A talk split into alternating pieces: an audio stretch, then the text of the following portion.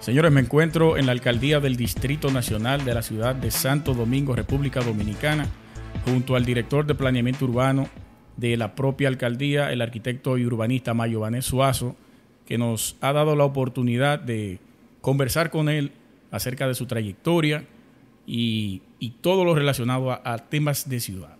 Mayo, muchísimas gracias por la invitación. Muchísimas gracias a ti, Luis. De verdad que siempre eh, un honor para mí participar junto a ti en cualquier eh, espacio. Sí, un honor para mí también. Eh, y conocer parte de tu vida, porque la gente ve solamente el Mayo Banex, director de planeamiento urbano. La mayoría de personas que no te conocen desde tus inicios. Y es importante que la gente sepa quién es Mayo Banex, de dónde viene Mayo y si no es de Santo Domingo, eh, ¿De qué pueblo es? Eh, bueno, yo soy de la capital. De aquí. Eh, realmente sí, nací aquí en Santo Domingo. Mis padres por igual, mi, familia materna es de Los Hidalgos. mi madre es de allá, pero vino muy pequeña aquí a la ciudad y nada, y crecí, viví, nací en el mismo lugar donde vivo prácticamente hasta todavía. Eh, ¿En esta zona de aquí? En el cacique, correcto. Eh, incluso mi oficina está ahí. O sea, he tenido siempre un vínculo muy cercano al sector donde siempre me nací y me crié. Excelente. Eh, tus inicios de estudios, vamos a hacerlo rápidamente, una reseña breve. Primaria, secundaria, luego pasamos la universidad y luego de entonces entramos a materia profesional. Bueno, yo vengo de, un colegio de monjas, eh, Nuestra Señora del Carmen, eh, por igual desde preprimario hasta que me gradué en el bachillerato.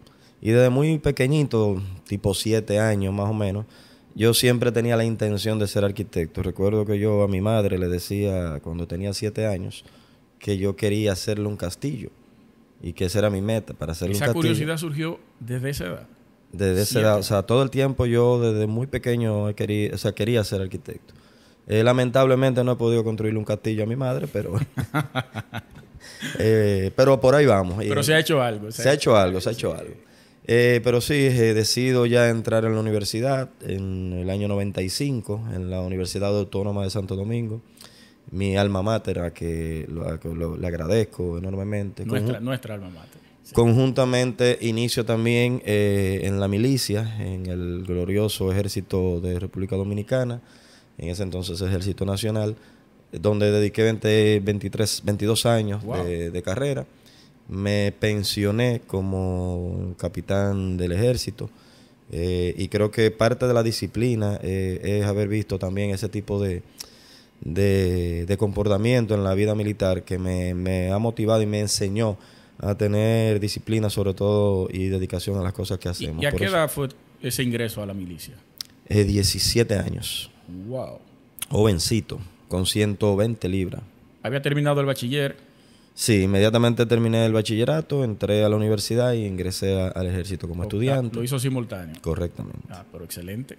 Y ya hace unos cinco años, por un tema de convicción propia, eh, decidí incursionar de manera activa en lo que es la política, porque entendía que más que ver el juego desde las gradas, era mejor accionar dentro del terreno. Y yo eh, siempre he dicho que eh, los que hemos tenido la oportunidad de, estudiar, de prepararnos, tenemos un compromiso con nuestra sociedad de, entregar algo de esto. Y siempre me ha llamado mucho la, actividad comunitaria. De hecho, he desarrollado también, eh, he sido presidente de, un club comunitario dentro de mi sector por más de 12 años. Club Coanca. El Club Coanca. Eh, me he mantenido y me ha gustado mucho ese roce, ese servicio con la gente.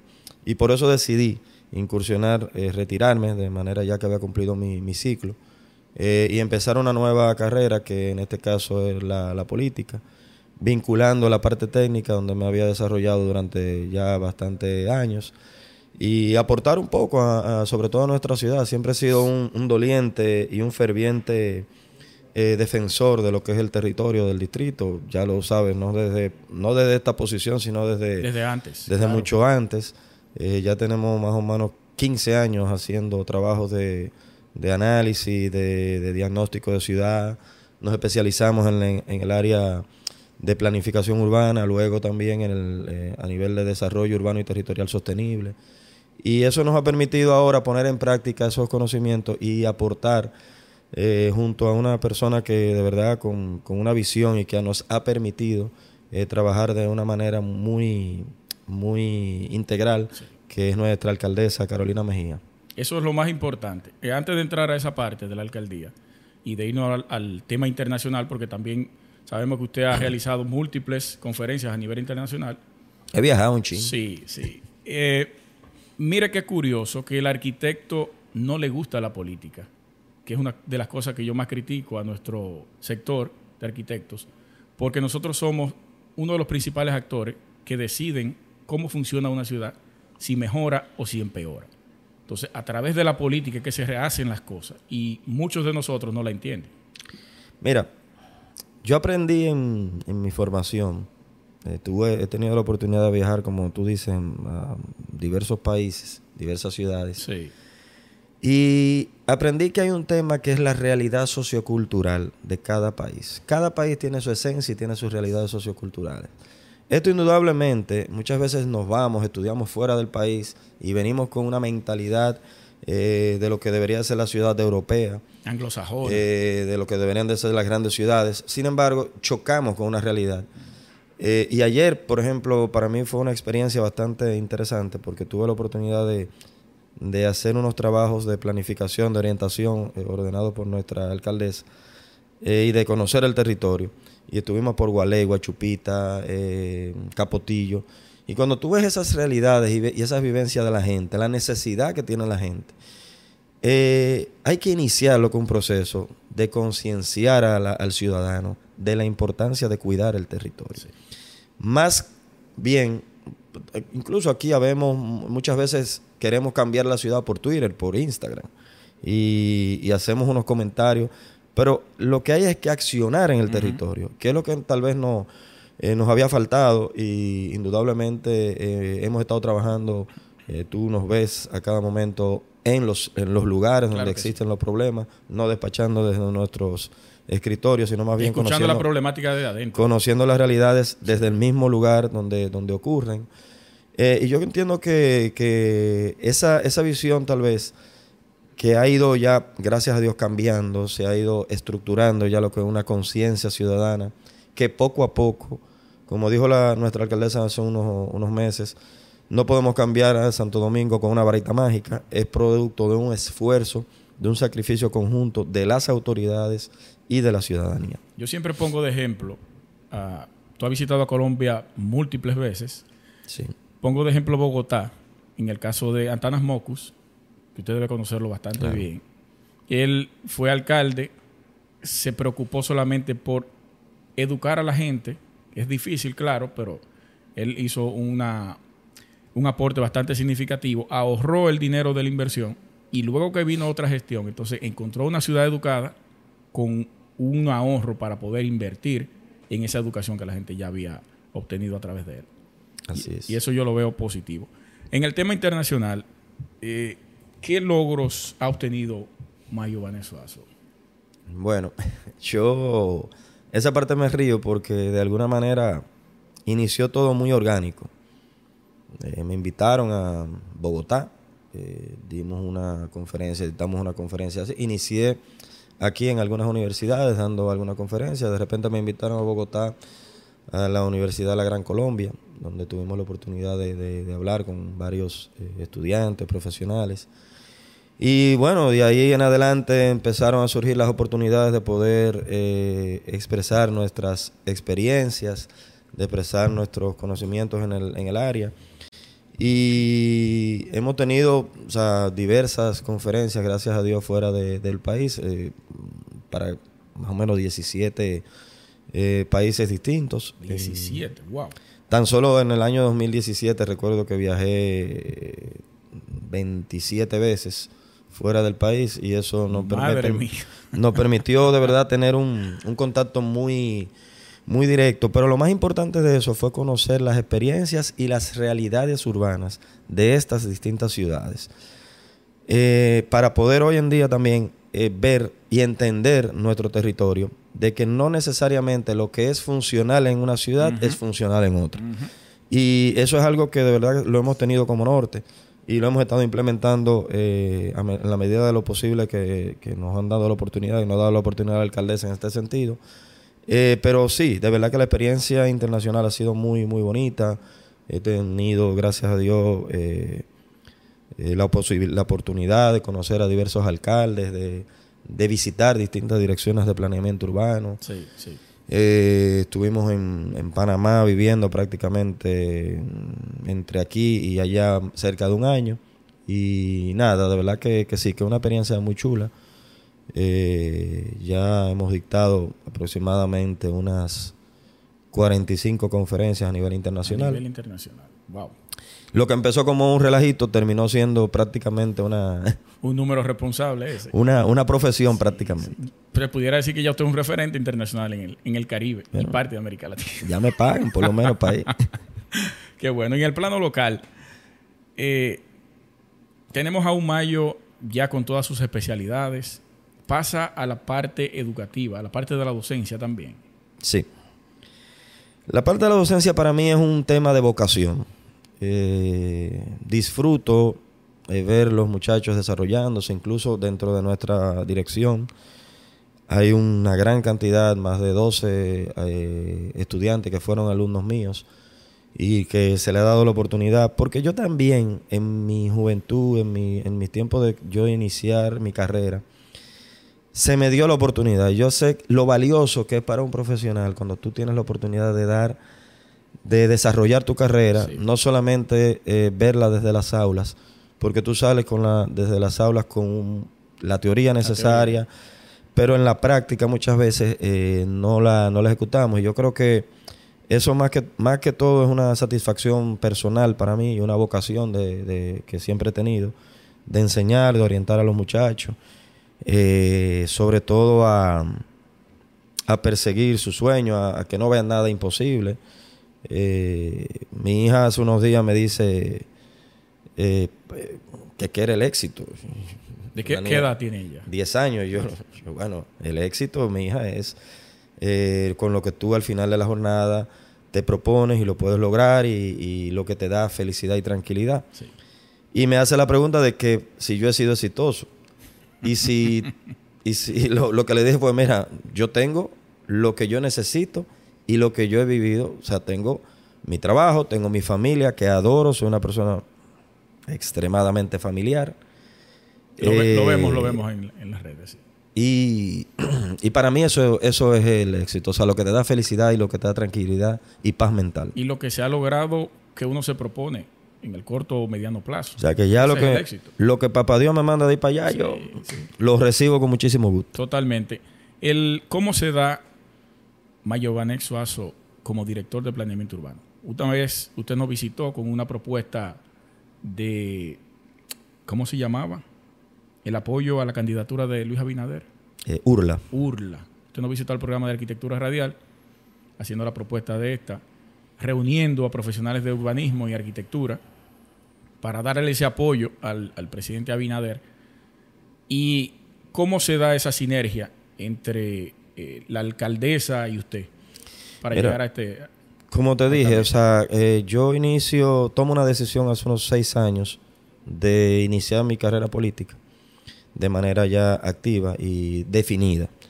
Eh, yo siempre he dicho que tú tienes que definir un, una línea y eso fue lo que hice en su momento. siempre he sido un fiel seguidor del presidente Hipólito Mejía. Inmediatamente doña Carolina es elegida candidata del partido. Me, puse a sus órdenes y ella, gracias a Dios, nos acogió. Iniciamos lo que es un trabajo eh, de, planes, de propuestas, eh, de propuestas del gobierno municipal. Y nada, fue un trabajo del día a día, del día a día, del día a día. Y ella entendió en su, en su posición que yo era la persona que tenía que ocupar esta posición, cosa que le agradezco enormemente porque de alguna manera es lo que a mí me apasiona. Muchos amigos me dicen que cómo yo aguanto esto. esto es un trabajo, eh, honestamente, de mucho estrés. Mucho eh, mucha demanda. Se ve muy bonito de fuera. ¿eh? Sin embargo, eh, no sé, yo me lo gozo, me lo vacilo mi trabajo, me, de verdad disfruto mucho el, el poder aportar. Y, y, lo importante, lo más importante es que tengo una, gracias a Dios, tengo una jefa que nos ha permitido eh, trabajar y poner en práctica nuestros conocimientos y nuestras propuestas. Me dijo, antes de nosotros entrar al aire, a grabar, Nelly, que es la asistente suya de aquí de la dirección. La señora que me cuida. Exactamente. Le cuida, sí, todos los detallitos. sí, así es. Que cómo, que por qué que usted anda tan impepilladito, tan, que cuál es la causa, el motivo, si eso viene de herencia o de qué. Mira, eh, yo tuve el, el, el privilegio yo diría privilegios, ser, el niño más chiquito de mi casa. Mis hermanos, eh, yo tengo dos hermanos, mi hermana mayor. No puedo decir cuántos años tiene, pero me llevo unos cuantos, pues si no me mata. Eh, mi hermano eh, del medio, que lamentablemente falleció hace unos 25 años, que era mi. como mi. Mentor. mi ejemplo a seguir. Yo siempre admiraba mucho a mi hermano. Él era muy comparón pero entonces yo era el más pequeño de mi casa y mi mamá me, me compraba mis zapaticos españoles, mi medicita de encaje, mi flucito de lino. Entonces yo desde, muy pequeño eh, fui un poquito presumido con el, con el vestir. Y sí, de verdad que, me gusta andar tal vez bien, bien arregladito, combinado. Y ahora por, por temas del destino y de, y de la genética, mi hijo, yo tengo uno de los dos mellizos Parece que como que cogió ese, cogió ese güey. Y es un, así mismo, o sea, tiene que estar peinadito, tiene que andar ahí, no se pone una camisa que no esté trujada. Pero sí, eso yo entiendo que el tema no es tú andar, tú tener o no una buena ropa, una buena marca, sino andar eh, bien, bien vestido. Yo siempre he sido muy he presumido en eso. Pero fue que me dañaron desde chiquito. Entonces, para colmo me caso con una persona que continuó dándome ese, ese tema. Y mi ropa me la compra mi esposa. Yo prácticamente. ¿Cómo va a ser? Lo que hago es que sirvo de maniquí. Anda para el cara. Y yo me vuelvo un lío en la tienda. Yo no puedo ir a una tienda. No, no, no. Yo, yo soy un maniquí. A mí me da, ponte esto y yo me pongo. Yo soy un hombre obediente en eso. Qué bien, qué bien. Entonces, en el plano de arquitectura, Mayo, la ciudad de Santo Domingo, con toda su experiencia internacional, eh, ¿Cómo usted ve el comportamiento de la arquitectura aquí en República Dominicana? Mira, esa misma experiencia internacional que uno ha tenido y gracias a Dios ha conocido, te da a entender el te da la oportunidad de comparar lo que hemos hecho. Yo creo que Santo Domingo, a pesar de desaciertos que hemos tenido históricamente, de sesgos eh, que hemos tenido en el, en el tema de la planificación urbana, desde prácticamente incluso desde su fundación hasta la fecha. De hecho, estoy eh, justamente en este momento escribiendo mi libro que se llama Santo Domingo Urbanismo al Límite, que es una narrativa histórica eh, y un diagnóstico de la evolución y desarrollo que ha tenido la ciudad de su fundación hasta nuestros días. Al lanzamiento quiero ir y voy a ser el primero que lo compre. Bueno, pues, ya, tú sabes. Total.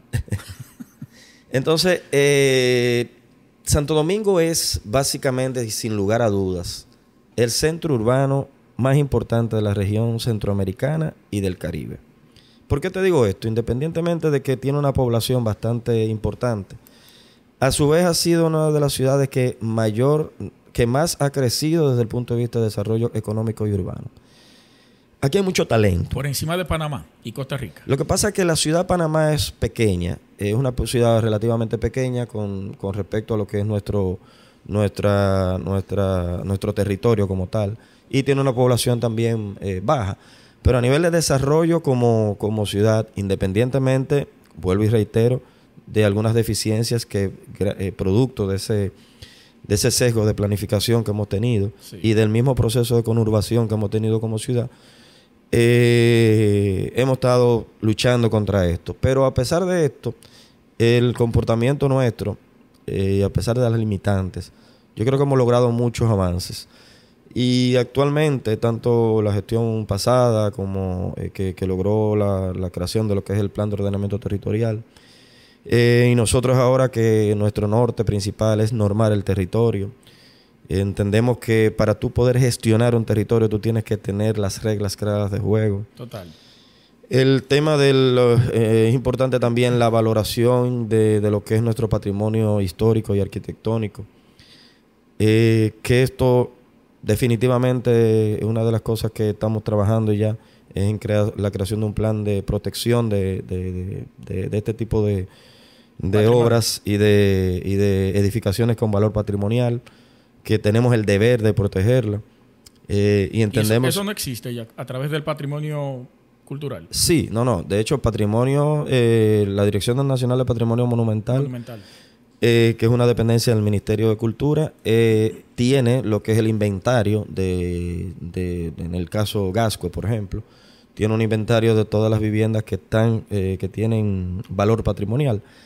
Pero nosotros nos toca la parte de la vigilancia de que ese tipo de, obras eh, no pierda su esencia eh, y que no caigamos en, desaparecer lo que es ese, ese valor que tenemos y es un compromiso que tenemos eh, a diario. Ellos tienen la cuantificación y ustedes velan por la cualificación de la... De la... Del, o sea, de la, nosotros velamos por la fiscalización de que no se de que no sea demolida, de que no sea sin los permisos autorizados, intervenida de manera intervenida de manera incorrecta y ya una vivienda intervenida de, valor patrimonial que quiera ser intervenida debe de ser primero aprobada eh, por la Dirección de Patrimonio Monumental. En caso de que no esté inventariada, entonces se emite una certificación de que la vivienda no esté inventariada y el proceso de aprobación sí es a través de la Dirección de Planeamiento Urbano, tal como lo establece la ordenanza 03-2015. Eh, pero te decía con, con respecto al valor y al, valor patrimonial, de la importancia de que este tema deje de ser un discurso. Tenemos que accionar. Muchas veces nos quejamos y duramos 20 años quejándonos de, del, problema, pero no accionamos. Entonces, por eso te dije ahorita, hace un momentito, aquí no podemos gobernar la ciudad por Twitter. Aquí que hay que tomar la responsabilidad y dar el paso. Tenemos mucho teórico. Nuestra, nuestra, yo siempre he dicho, siempre dije en la, campaña que el lema de, nuestro movimiento era precisamente dejar de ver el juego desde las gradas y accionar en, en, en, la ciudad o en donde sea que sea nuestra, nuestra función. Yo creo que hay un compromiso de nosotros los profesionales que de alguna manera nos hemos desarrollado en el sector privado como es el caso nuestro, el caso tuyo, y hemos decidido entrar e incursionar para hacer un aporte a nuestra sociedad que es muy importante. Eh, yo creo que la figura del político en un momento determinado se vio eh, muy desprestigiada.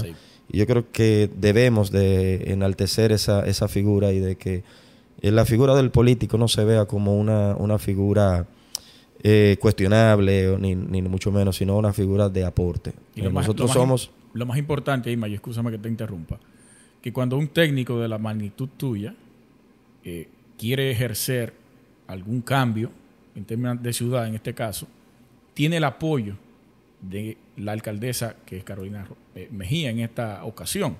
Entonces, eso pasa muchas veces de quien está por encima del técnico, no quiere darle la oportunidad al técnico de resolver el problema, que le conviene. Mira, a veces, muchas veces, como nosotros como técnicos planteamos la situación, porque también tenemos que entender que hay una parte política, que tú tienes que entender. Eso hay que manejarlo, sí. Entonces, nosotros como técnicos no podemos generar ideas utópicas de cosas que quisiéramos que fuera, y siempre he dicho, siempre he dividido, y a veces he sido eh, un poco criticado en algunos casos, porque siempre he sido es un ferviente eh, creyente en que existen dos ciudades, la ciudad real y la ciudad ideal. La ciudad real es aquella en la que vivimos, en la que tiene sus realidades socioculturales muy particulares, y la ciudad ideal, que es la ciudad en la que todos quisiéramos vivir y que quisiéramos que no nos haga falta nada. Pero esa ciudad es una ciudad utópica, que lamentablemente en poco a poco es que podemos llegar a conseguir y lograr ese objetivo. Que a nivel mundial no la hay. Que no, la, que no existe. Todas las ciudades tienen sus problemas. A veces me hablan del tránsito. Oye, todas las ciudades tienen problemas de tránsito. Hay peores que... Eh, estamos accionando, eso es un tema, estamos accionando, tomando las medidas necesarias. Por primera vez, de manera articulada con el, con el gobierno central, a, través de las distintas instituciones que tienen que ver. La alcaldía ha hecho un trabajo y un esfuerzo extraordinario. Nuestra alcaldesa tiene una, intención eh, muy, muy, o sea, muy alta de, que, de que el problema del tránsito se mejore. Por, digo se mejore, que es la, frase que deberíamos usar, porque no es un problema que va a solucionarse, de manera 100% porque tenemos unas estructuras eh, viales eh, con deficiencias que poco a poco es que vamos a aprender también. Existe también la, educación vial, la educación ciudadana, que tenemos que, trabajar también en, ese sentido. Pero en sentido general, volviendo otra vez a la, pregunta, yo creo que Santo Domingo ha tenido un desarrollo y un, en lo que tiene que ver con los aspectos de la arquitectura. Aquí hay un gran talento, arquitectos de gran de gran capacidad. Te lo digo porque he tenido la oportunidad de hacer las comparaciones con otras ciudades y nosotros no tenemos nada que envidiarle, incluso a grandes ciudades desde el punto de vista arquitectónico. Si bien es cierto que tenemos algunas eh, situaciones eh, en materia de planificación que hemos ido heredando desde, siglos, eh, asimismo te digo que yo creo que el talento local es muy, muy importante. ¿Usted no cree que cuando Trujillo eh, o se crea la ciudad jardín en Gascue, que fue un referente a nivel internacional, esa no era la línea que debió tomar los demás gobiernos en términos de ciudad. Sí. Eh, en realidad, aunque el crecimiento eh, en realidad, con muchas cosas. Hay que entender también cómo creció la ciudad y por qué creció la ciudad. Buenas preguntas. de repente la ciudad era una ciudad Santo Domingo era una ciudad de 250 mil habitantes en los años 55, 56.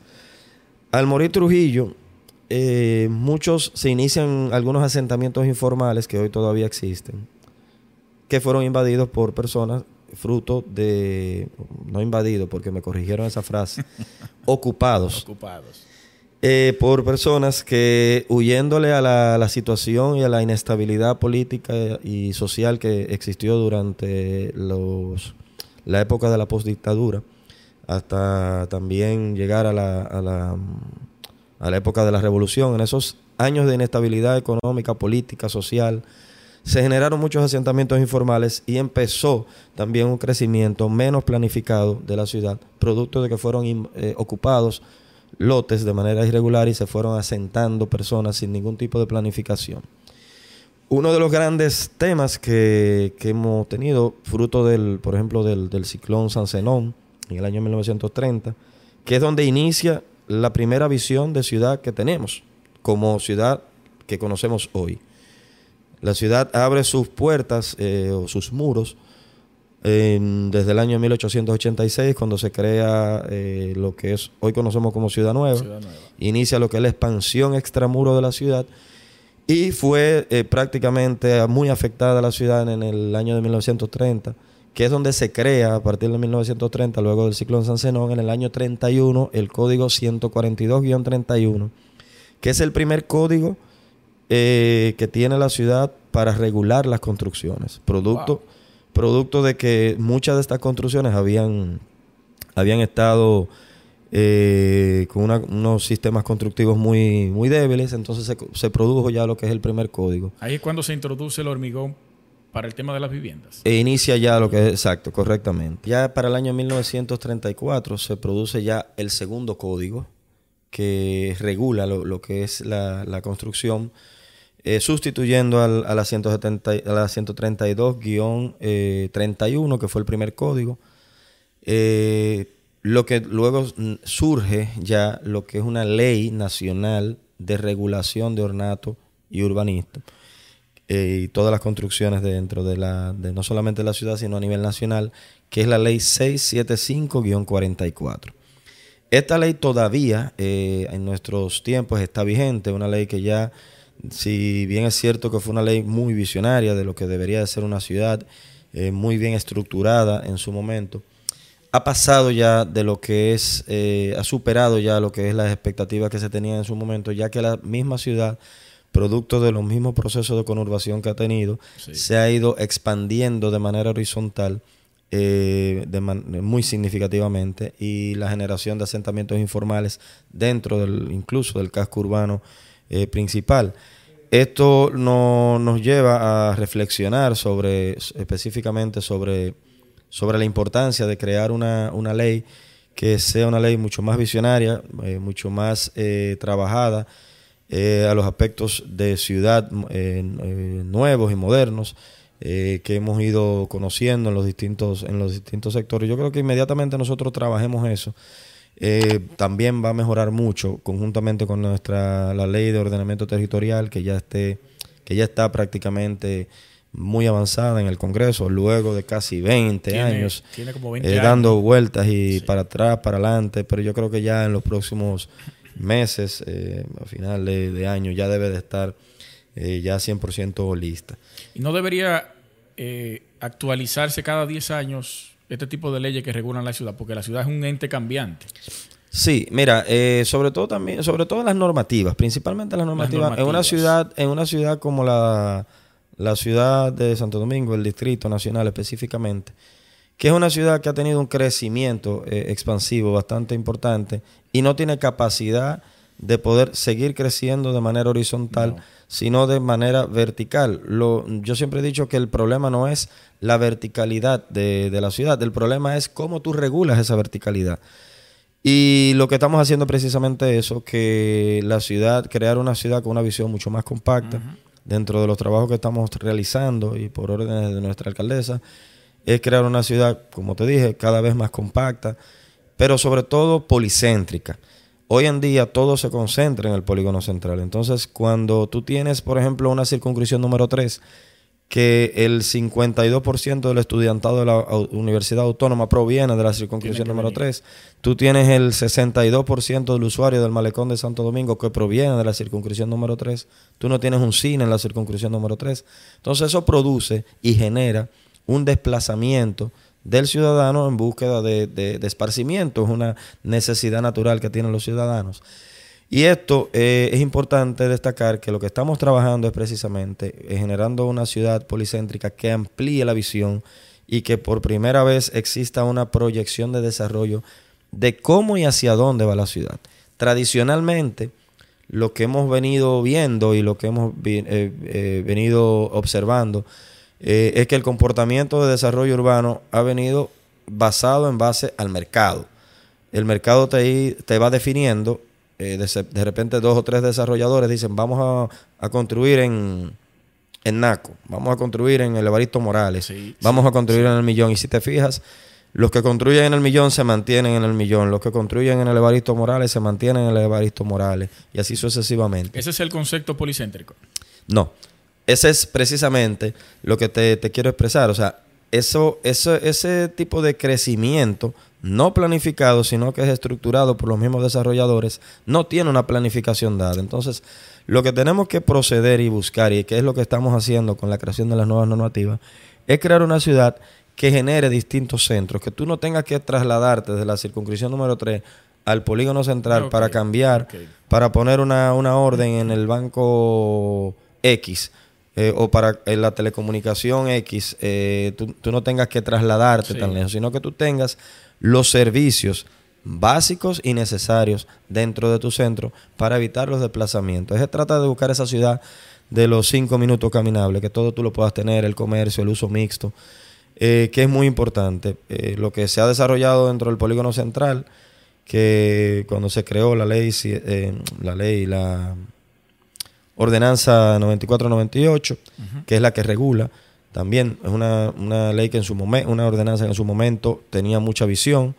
Eh, sin embargo, han pasado 22 años para, para, prácticamente de crecimiento y ha distorsionado realmente mucho el comportamiento de lo que se previó con lo que se realizó. Y es una responsabilidad de nosotros eh, siempre ser vigilantes de los procesos no solamente es aprobar, sino aprobar pero fiscalizar de que lo que fue aprobado es lo que se está construyendo. En ese sentido de, de que el mercado es lo que forja el planea, la planificación, significa que la demanda es quien no, nos va diciendo qué es lo que tenemos que hacer. Mira, no. O no a los que, desarrolladores. No, no es que el mercado planifica. El mercado inicia el desarrollo de un punto determinado. Y siempre he dicho que para poder hacer eso, nosotros tenemos que primero planificar y visio- visionar, generar una visión de Exacto. dónde va a ser el desarrollo. Sí. Por eso te expliqué que desde por primera vez nosotros estamos prácticamente estructurando un plan de desarrollo de la ciudad, de cómo y hacia dónde se va a desarrollar la ciudad. No que ninguna empresa particular o, o- o desarrolladores particulares empiecen a trazar las pautas por un comportamiento urbano. O sea, aquí hay lugares que iniciaron a construir cuatro niveles y bueno, eran zonas residenciales, pero se empezaron a construir cuatro niveles y siguieron con cuatro niveles. Y ya luego se aprobaron cuatro niveles. Entonces, no fue un comportamiento eh, real eh, de lo que es una planificación. planificación. Entonces, lo que estamos haciendo es precisamente eso, teniendo una visión de ciudad. Eh, dentro de los planes que tenemos también es un plan de desarrollo de lo que es el ensanche La Fe, con el propósito de expandir lo que es el- la parte del polígono y descongestionar la parte del polígono central, creando un centro urbano de importancia, fruto y producto de las características que tiene este ensanche como un adecuado eh, sistema, sistema de alcantarillado sanitario, eh, ancho de vías, ancho de aceras, y esos son de las facilidades, ro- eh, rodaduras de, de vía por, por igual, y esos son de las facilidades que te permiten tú evaluar y analizar un posible crecimiento y desarrollo de una zona determinada, pero con una, con una, eh, con una planificación previa. Las empresas se van a desplazar de ahí. Bueno, el plan es un plan que tú no lo vas a hacer en un año. O sea, es un proceso No, no, de, claro. de- de corto plazo, pero sí van a empezar, eh, ya, ya va a ser posible iniciar una serie de inversiones, pero ya con reglas claras.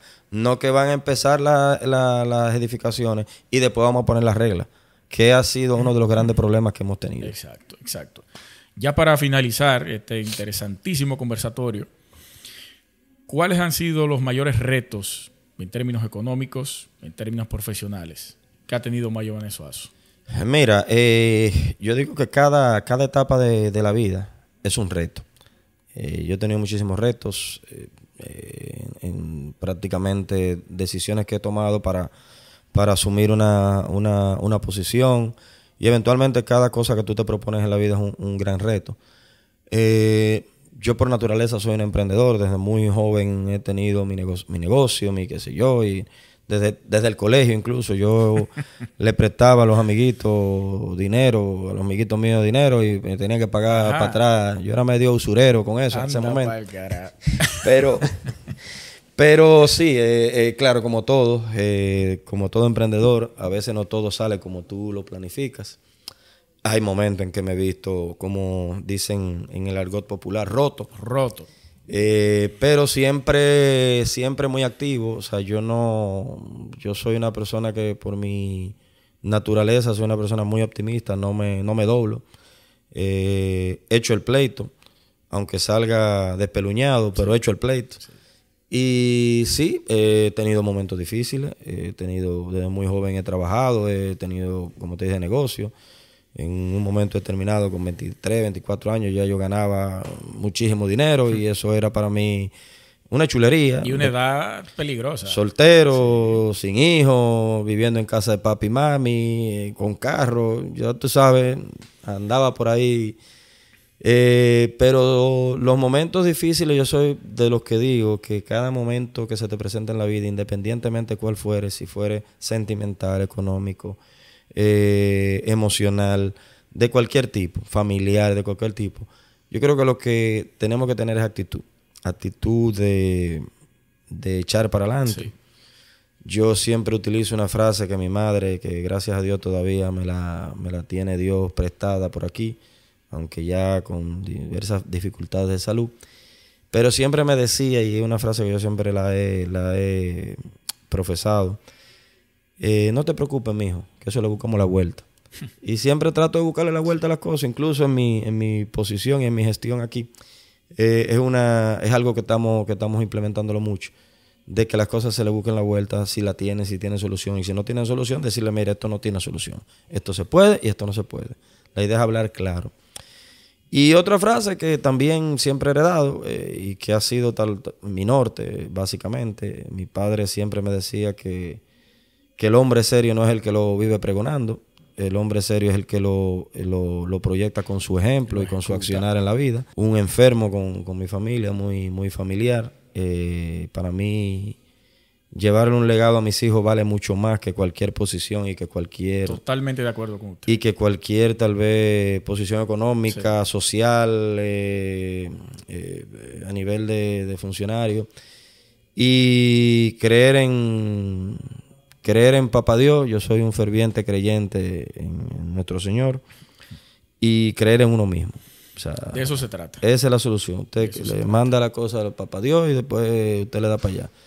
Yo relajo mucho porque a veces papá Dios te aprieta, te aprieta. Y, decía un amigo, decía un amigo que no te preocupes, en un momento determinado de mi vida, me dijo, no te preocupes que los mejores, Dios manda a sus mejores guerreros para la guerra porque sabe.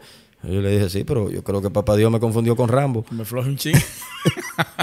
yo tenía un tío que murió hace mucho tiempo, ya para, para terminar, que él decía, lo que acontece es lo que más conviene. Así mismo es. No hay nada más real que eso. Y yo estoy consciente de eso, porque uno comete errores en el pasado que dice, si yo no lo hubiese hecho de tal manera, pero lo que tú eres hoy es fruto de esos errores que tú cometiste. Así mismo es.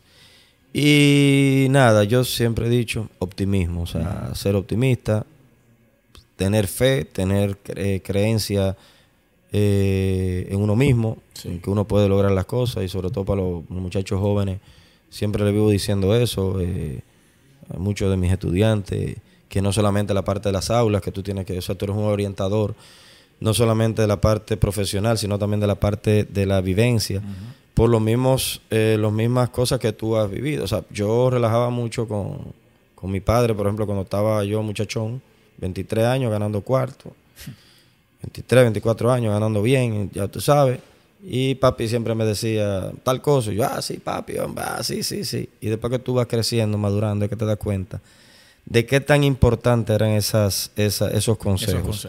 Y hoy, entonces, tú lo utilizas con tus hijos. Y, a lo mejor eh, en 20 años los hijos míos van a decir, ah, ahí está papi. Pero es precisamente por esa vivencia que uno, que uno ha venido acumulando durante todo este tiempo. Eso es así, eso es así. Mayo, agradecerte la oportunidad de que me brindas para poder conocer parte de ti y que nuestros espectadores de, nuestro podcast LACT Arquitectura puedan conocer a un ser humano, a un profesional, a un técnico y a la persona de Mayo Vanesuazo. Te lo agradezco de verdad. muchísimas gracias, ¿verdad, eh, Luis? Eh, de mata decirte que estamos a tu orden. Eh, tú una oficina que quiero aprovechar, no sé si lo dije hace un ratito, pero quiero aprovechar a reiterarle. Vamos a reiterarlo. Que está abierta a todos nuestros profesionales, a ciudadanos que quieran una orientación o que quieran hacer un aporte, nosotros estamos en la mayor disposición de escucharles. Eh, esta ha sido una, encomienda que nos ha dado nuestra alcaldesa y parte importante de, que se entienda que esta oficina es una oficina de servicio público y que ustedes pueden venir con toda confianza aquí. No hagan cosas y después vengan a buscar para que uno les resuelva los problemas. Venga primero, averigüe qué se necesita y venga, que nosotros con muchísimo gusto hay un equipo de técnicos de más de 65 técnicos que, están aquí debidamente calificados en la dirección de planeamiento, que están en la mayor disposición de colaborarles y de orientarlos. Le hago una exhortación a los arquitectos que no empiecen ni, ni inicien una obra y a los inversionistas que no compren un inmueble sin antes cerciorarse de qué se permite para que después no venga la situación de que no me da el dinero porque yo compré muy caro o porque no me aprobaron nada, esto y no, no Es importante que se sepa lo que se le aprueba en cada cosa, en cada, cada lote. Y es importante que se acerque a nosotros antes de hacer cualquier paso desde el punto de vista de diseño, que para eso que estamos. Qué bueno que usted hace esa salvedad, porque anteriormente se le tenía miedo al planeamiento urbano. Históricamente, o sea, desde muchos años, décadas, eh, planeamiento urbano fue vista como, ha sido vista como la casa, del, casa terror. del, terror. o como cuando se me tiraron la gente de, planeamiento, eso era... Eh, y es importante que aclarar esto, que nosotros lo que somos es funcionarios y públicos, y como funcionario, que quiere decir funcionar, eh, estamos en la disposición de, resolver ese tema. Es algo importante que, también quiero, quiero resaltar. Eh, es básicamente, o sea, eso, que, que tengan la confianza de venir y de, trasladarse aquí a, buscar cualquier información, que nosotros estamos para eso. Excelente. Señores, muchísimas gracias por dedicar este tiempo a escucharnos, escuchar la exponencia de, nuestro amigo el arquitecto Mayo Vanesuazo desde la Dirección de Planeamiento Urbano, la Alcaldía de Santo Domingo. Mayo, muchísimas gracias nuevamente y espero poder hacer un podcast más adelante con otros temas. Ya sabes que yo soy suyo. Sí, tremendo. me lo ha demostrado, señores. Muchísimas gracias y hasta pronto. Mayo. Gracias, hermano. Gracias.